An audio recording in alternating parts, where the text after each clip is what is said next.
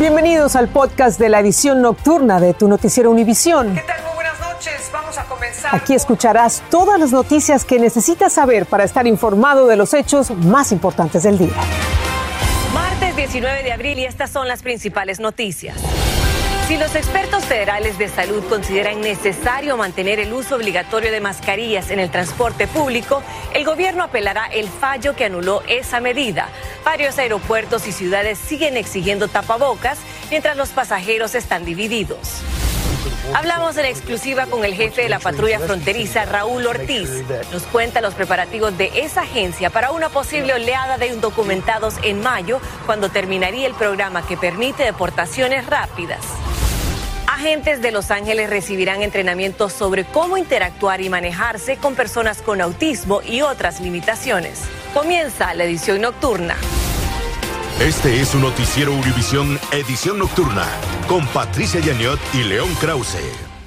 Maite, amigos, muy, muy buenas noches. Todavía no está dicha la última palabra sobre el uso obligatorio de mascarilla en el transporte público que fue anulado por una jueza de Así Florida. Es, así es, hoy el gobierno de Biden dijo que si los Centros de Control y Prevención de Enfermedades, conocidos como los CDC, consideran que aún debe mantenerse el mandato de mascarilla, apelará el fallo de la magistrada. Varias ciudades y aeropuertos siguen exigiendo mascarillas, pero las opiniones de los pasajeros están claramente divididas. Guillermo González tiene el reporte para ustedes. Empleados retiran de varios aeropuertos los avisos que ordenaban el uso de mascarillas. Al mismo tiempo, muchos pasajeros celebraban a bordo de aviones comerciales que ya no tendrán que usarlas en los vuelos domésticos. Pero otros aún tienen sus dudas. Deberíamos seguir usándolo, pero deberían ser más estrictos, porque yo ando así y no me dicen nada y la verdad es que da igual si la uso de esta manera. El Departamento de Justicia anunció hoy que solo apelará el fallo de la jueza federal de Florida, que suspendió el uso obligatorio de mascarillas en aviones, trenes y autobuses, si los CDCs aún lo consideran necesario. Yo sigo la- las recomendaciones del CDC y de, los científicos. Si dicen que, lo, que le ponemos la máscara, seguro. Si dicen que no necesitamos, está bien. Yo hago lo que ellos digan. La controversia se basa en la jurisdicción que tienen los estados y los condados para decidir si se acogen o no al fallo de la jueza federal. Por eso en Nueva York el uso obligatorio de mascarillas en el transporte público continúa. Por eso eh, es un tema jurisdiccional y tanto las municipalidades como el condado, eh, como los estados, tienen cierta jurisdicción sobre cuestiones teniendo que ver con reglamentación referente al uso de mascarillas en sus medios de transporte y en sus negocios. Por esa razón, el uso de mascarillas sigue siendo obligatorio en los aeropuertos Kennedy, La Guardia y Stewart, y en el sistema de autobuses y trenes subterráneos en Nueva York. Todo lo contrario en los aeropuertos de Chicago, Los Ángeles y Miami, donde la restricción fue eliminada. Y precisamente ahí en el Aeropuerto Internacional de Miami se encuentra Guillermo. Eh, y Guillermo, aprovecho para preguntarte, ¿qué ha dicho el presidente Biden sobre el tema? Maiti, esta tarde reporteros en la Casa Blanca le hicieron justamente esa pregunta al presidente Biden, quien respondió de una manera muy tajante sobre si debe o no usarse la mascarilla en adelante. Dijo, será una decisión de cada cual. Ahora regreso contigo, León. Gracias, Guillermo. Y hablando precisamente de la administración, Biden está considerando retrasar la eliminación del título 42 programada para el 23 de mayo, según el sitio de noticias en Internet Axios. El título 42 permite la expulsión inmediata de migrantes basado en la amenaza del COVID-19. Se teme que cuando se elimine habrá una oleada de migrantes. La patrulla fronteriza lleva tiempo ya preparándose precisamente para eso. Así se lo aseguró el jefe de la patrulla fronteriza a nuestro corresponsal Pedro Rojas. Vean. El jefe nacional de la patrulla fronteriza, Raúl Ortiz, asegura que estos días su agencia y otros organismos del gobierno federal se preparan para cuando se elimine el 23 de mayo la norma del título 42, que permite expulsar inmigrantes basado en la amenaza del COVID-19. The last thing I want to see is another September in Del Rio where we have 15, 16,000 migrants huddled underneath the port of entry. El jefe Ortiz nos explicó que luego del 23 de mayo, la patrulla fronteriza usará el título 8 para procesar a inmigrantes que ingresen ilegalmente al país. bajo el título 42 no tienen derecho a aplicar para asilo. No pueden legalizarse, no pueden hacer su proceso. Bajo el título 8, que es una ley específica de inmigración, sí se puede hacer. Ortiz además nos reveló que en lo que va del año fiscal han sido detenidos 1.140.000 migrantes en la frontera.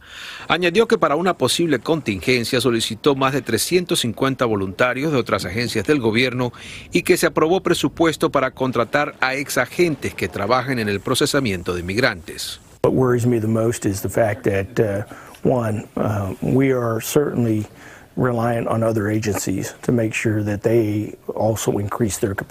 también nos dijo que los cubanos representan el tercer grupo más grande de inmigrantes detenidos en la frontera y debido a que no existe una relación diplomática con ese país, la mayoría no pueden ser devueltos.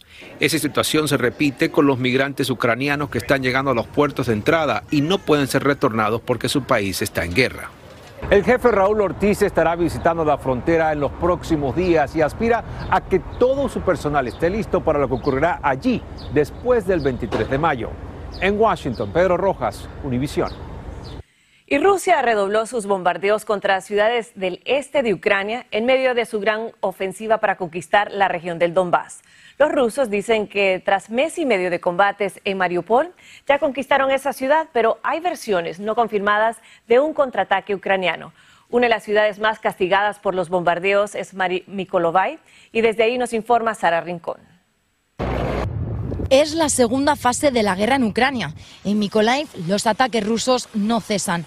Misiles y bombas son protagonistas durante la noche desde hace días en esta ciudad, que actúa como barrera para frenar el avance de las tropas del Kremlin hacia el sur del país. Ayer por la tarde los rusos volvieron a bombardear Mykolaiv, atacando nuestra infraestructura eléctrica.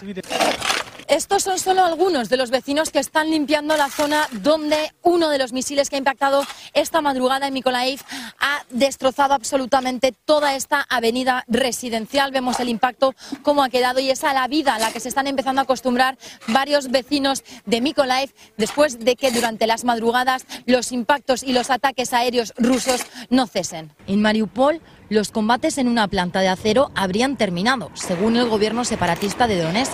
Los rebeldes prorrusos dicen controlar la planta.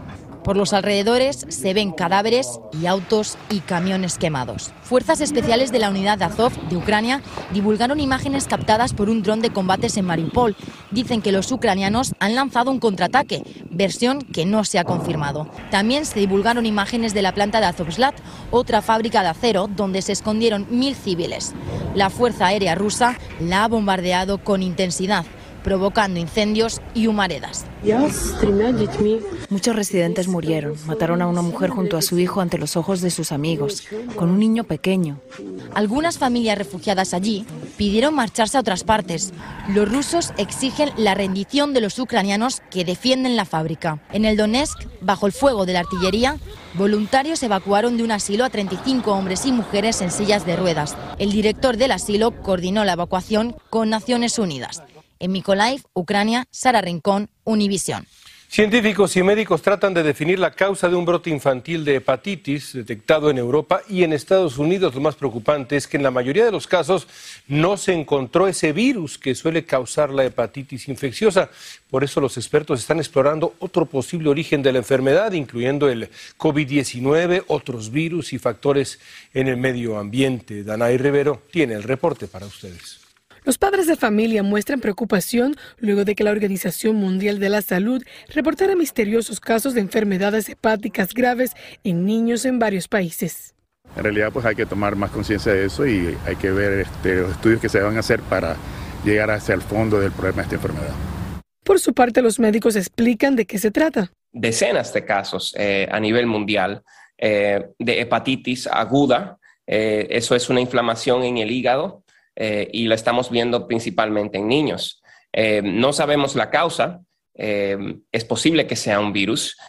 Entre los países que han reportado este padecimiento se encuentran Inglaterra, España, Irlanda y en Estados Unidos el estado de Alabama. Los niños estadounidenses tenían edades comprendidas entre 1 y 6 años y dos de ellos necesitaron un trasplante de hígado. Las infecciones provocaron síntomas como ictericia, diarrea y dolor abdominal. Además puede traer otros efectos según expertos. Algunos de estos niños con esta hepatitis severa eh, han dado positivo para el coronavirus también. Los médicos aconsejan a los padres que sus hijos mantengan una buena higiene, lavándose las manos e implementar el distanciamiento físico de personas que puedan estar enfermas. La hepatitis puede ser mortal si no se trata. Las autoridades de salud dicen que seguirán investigando, pero advierten que es probable que aumenten los casos. Eso es todo de mi parte. Regreso al estudio.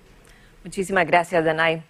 Los agentes del alguacil de Los Ángeles están recibiendo entrenamiento de la organización Autism Interaction Solutions. El objetivo es que estén informados para que puedan mejorar sus encuentros con personas autistas y aquellas con necesidades especiales. Desde Los Ángeles, Dulce Castellanos nos muestra cómo son estos entrenamientos. Con estos ejercicios sensoriales, un grupo de agentes del Departamento del Alguacil del Condado de Los Ángeles recibió un entrenamiento para mejor entender lo que las personas autistas o con discapacidades mentales perciben. Una experiencia de cómo se sienten ellos uh, con los problemas mentales o con dificultades como autismo, que es lo que están discutiendo ahorita. Da diferente perspectiva. Por medio del programa del equipo de evaluación mental, la meta es que los agentes estén preparados para responder a las llamadas de emergencia o de crisis. Díganles a los oficiales que contestan los teléfonos, háblanle al MES, por favor, que llegue un MET team porque somos nosotros especialistas en crisis. Algunas familias como los Vázquez opinan que los entrenamientos no son suficientes.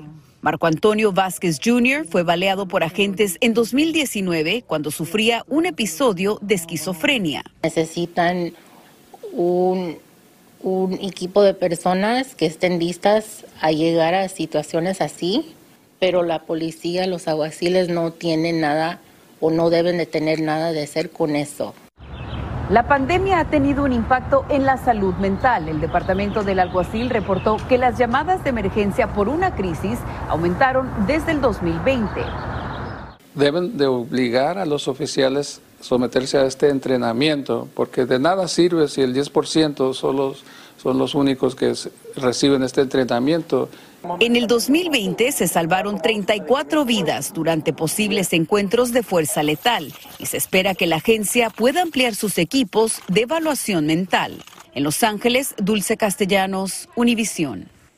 El juez de la Corte Suprema de Los Ángeles desestimó los cargos penales contra tres policías acusados de clasificar falsamente como pandilleras a varias personas en una base de datos estatal. En el 2020, los agentes fueron acusados de falsificar documentos oficiales que registraban información personal de individuos que interrogaban en sus operativos. Algunos nombres de esas personas fueron incluidas en un banco de datos de pandilleros en California utilizado por la policía.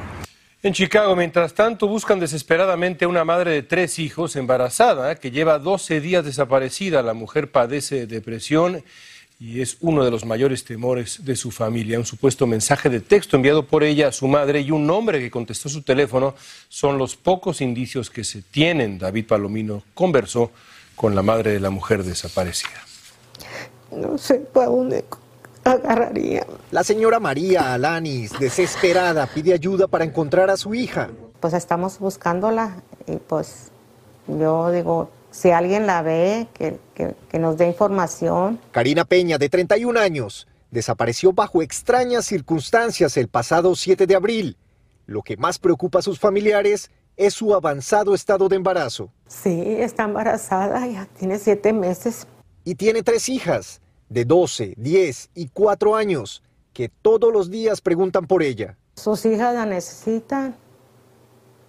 Están también bien preocupadas. La chiquita cada rato me pregunta por ella. Y mi mami.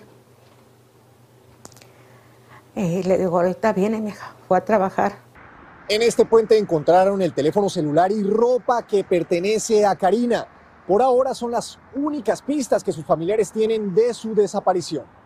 Karina dejó sus teléfonos en un puente y un señor se los encontró. Detectives de la policía de Chicago ya han sido asignados al caso. Sus familiares cuentan que después de una discusión con su pareja, salió de la casa. y desde entonces se desconoce su paradero. Ahora piden la ayuda de la comunidad para poder encontrarla. En Chicago, David Palomino, Univisión. Estados Unidos emitió una alerta de seguridad para todos sus ciudadanos en las que les pide que no viajen al estado de Zacatecas. De hecho, la Embajada de Estados Unidos en México les prohibió a sus empleados que viajen por tierra a este estado. El motivo de la violencia desatada entre los cárteles de la droga de este estado. Alejandro Madrigal desde la Ciudad de México nos trae todos los detalles. Hombres colgados, decenas de ejecutados en las calles, el ataque a una familia que dejó tres mujeres muertas, una de ellas niña, y pueblos enteros sin policías es lo que describe al norteño estado de Zacatecas y por lo que el gobierno de los Estados Unidos recomienda a sus ciudadanos no viajar por tierra. Se vive con miedo porque está a un lado. Eh, hasta ahorita no nos ha pasado nada, nada tan grave, solo sustos. A través de sus redes sociales, la Embajada de los Estados Unidos en este país alertó que Zacatecas experimenta violentas batallas entre cárteles delictivos y la tasa de homicidios es la más alta de México. Solo recomiendan llegar por avión.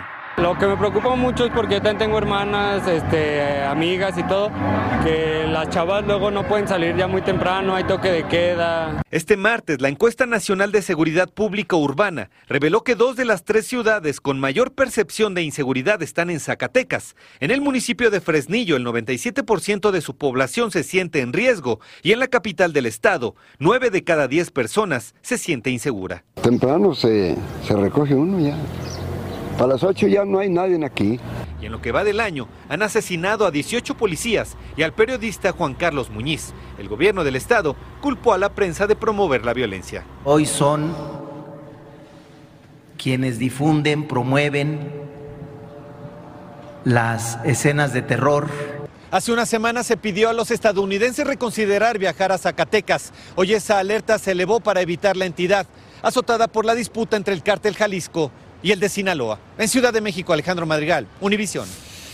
Y amigos, esta noche quiero invitarlos a escuchar el podcast diario de Univisión. Se llama Univisión Reporta. Cada mañana, ahí estamos, tenemos una conversación reveladora sobre los temas que nos importan a todos. Me veo muy contento ahí, ¿no, Maite? Mañana, el laberinto de la vivienda. ¿Por qué es tan difícil conseguir un lugar donde vivir en Estados Unidos? Suscríbanse a Univisión Reporta en todas las plataformas donde escuchan ustedes sus podcasts. Ahí está el código QR. Ahí estaremos. Bueno, pues. Ahí estaremos. Y en otras noticias les cuento que una jueza rechazó rebajar a medio millón, de medio millón a 100 mil dólares, la fianza de cada uno de los padres de Ethan Crumley, el sospechoso de un tiroteo que mató a cuatro estudiantes en una escuela en Michigan. Los fiscales acusan a Jennifer y James Crumley de dar fácil acceso a un arma a su hijo y de ignorar las señales de que el joven era una amenaza. Un juez de Georgia postergó hasta el 4 de noviembre la audiencia para el joven acusado de matar a tiros a seis mujeres asiáticas en centros de masaje en Atlanta en marzo de 2021. Robert Young también mató ese día a otras dos personas en el condado Cherokee, donde ya fue condenado a cadena perpetua. Aún podría enfrentar la pena de muerte por el juicio pendiente. Y en menos de un mes, la policía de Perú lleva incautadas varias toneladas de drogas valoradas en centenares de billones de dólares.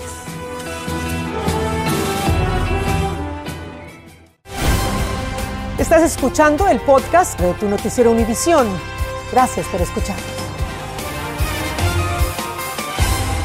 En Perú, la policía ha incautado más de 5 toneladas de drogas desde finales de marzo en diferentes puntos del país. Varias personas fueron detenidas durante los operativos en los que se usaron perros detectores de narcóticos. La droga está valorizada en sus lugares de producción en aproximadamente 3 millones 400 mil dólares, pero en Europa puede alcanzar un valor de 400 mil millones de dólares. Johnny Depp testifica en el juicio por difamación contra su ex esposa Amber Heard, a la que demanda por decenas de millones. Detalles al volver. Estás escuchando el podcast de tu noticiero Univisión. Gracias por escuchar. El actor Johnny Depp testificó en una corte de Virginia en su juicio por difamación contra su ex esposa Amber Heard. El actor dijo que la demandó por 550 millones de dólares después de que ella lo acusó de que la golpeó. En la corte, Depp dijo hoy que su objetivo es la verdad y que nunca ha golpeado a ninguna mujer en su vida. Se espera que el juicio dure más de un mes. Hasta mañana.